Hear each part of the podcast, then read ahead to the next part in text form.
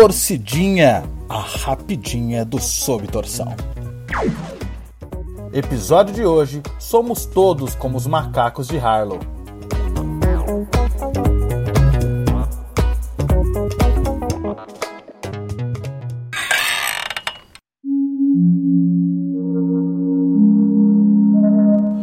Psicólogo chamado Harry Harlow encabeçou uma série de experimentos um tanto perturbadores na década de 50 e 60 para comprovar a falácia do behaviorismo, que dizia que crianças não necessitavam de carinho para o seu desenvolvimento social.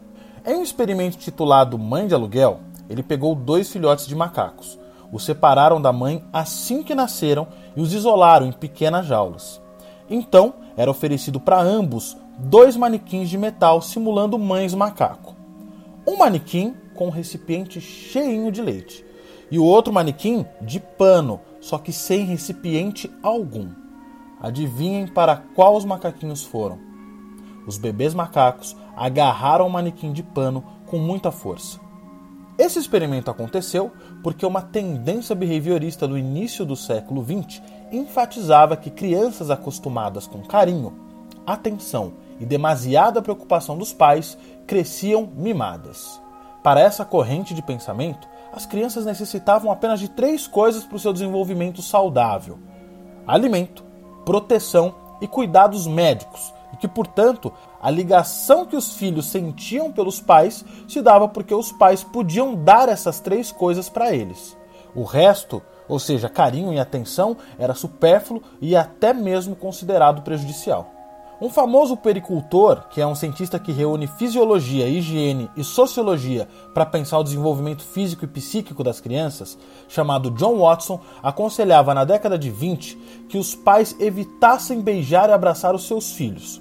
Uma revista de pericultura famosa nos Estados Unidos na época, a Infant Care, chegou a sugerir que para criar os filhos de uma maneira correta, era necessário seguir um rígido cronograma para suprir as necessidades das crianças.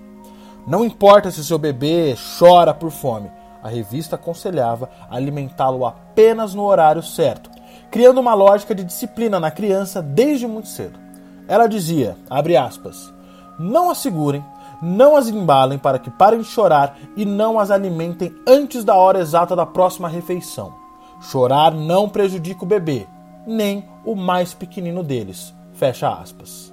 Os macacos de Harlow ensinaram algo muito útil para John Watson e os editores da Infant Care.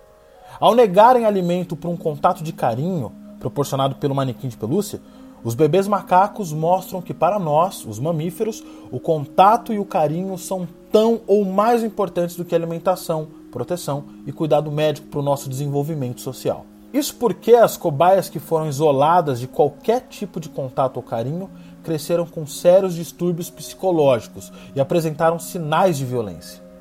Já os macaquinhos que tiveram contato parcial, ou seja, aqueles que se aconchegavam no colo do manequim de pelúcia, também apresentaram problemas, pois ao perceberem que o carinho não era correspondido pelo manequim, eles se tornavam antissociais e neuróticos. Vivendo dentro de uma lógica de violência, essas informações que eu divido com você pode te ajudar a entender uma série de coisas.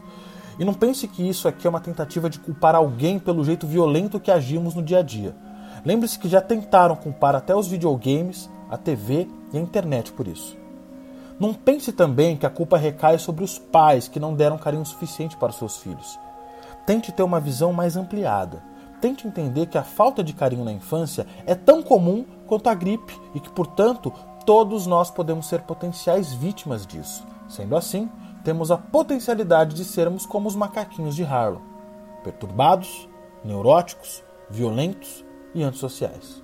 Talvez todos estejamos doentes. E o que se faz com pessoas doentes? Submete elas a tratamentos. E qual é o tratamento que eu estou falando aqui? Estou falando da terapia. Um levantamento feito pela Market Analysis em 2003 revelou que apenas 2% dos adultos no Brasil fazem terapia. Em 2019, a mesma pesquisa foi feita e veja você, o resultado foi o mesmo.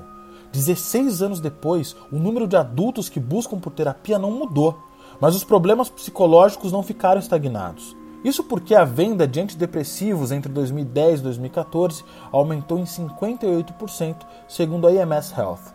O Brasil é o quarto maior consumidor desses remédios no mundo. Acredito que a busca por soluções rápidas devido ao tempo acelerado da pós-modernidade seja o fator principal desses números. Mas se você gosta de eficiência, você deveria saber que, segundo a Associação Americana de Psiquiatria, 75% dos pacientes apresentam melhoras após sessões de terapia. Eu mesmo sempre fui muito resistente com a terapia. Minha desculpa era que eu não precisava, depois de que era muito caro e não era prioridade. Mas se minha saúde mental e estabilidade emocional não estiverem em primeiro plano, o que vai estar? Penso que precisamos reconhecer que somos como aqueles macacos do experimento. Mas além de reconhecer isso, precisamos entender que, diferente das cobaias do Harlow, nós temos a opção de sair da jaula do laboratório e nos tratar. A outra opção é negar isso e nos manter doentes dentro de uma sociedade adoecida que finge que está tudo sob controle.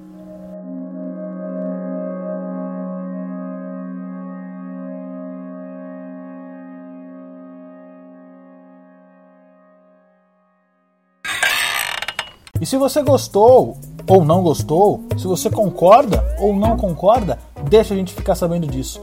Mande sua mensagem para mensagemdocaos@gmail.com ou siga a gente no Instagram @sobtorção.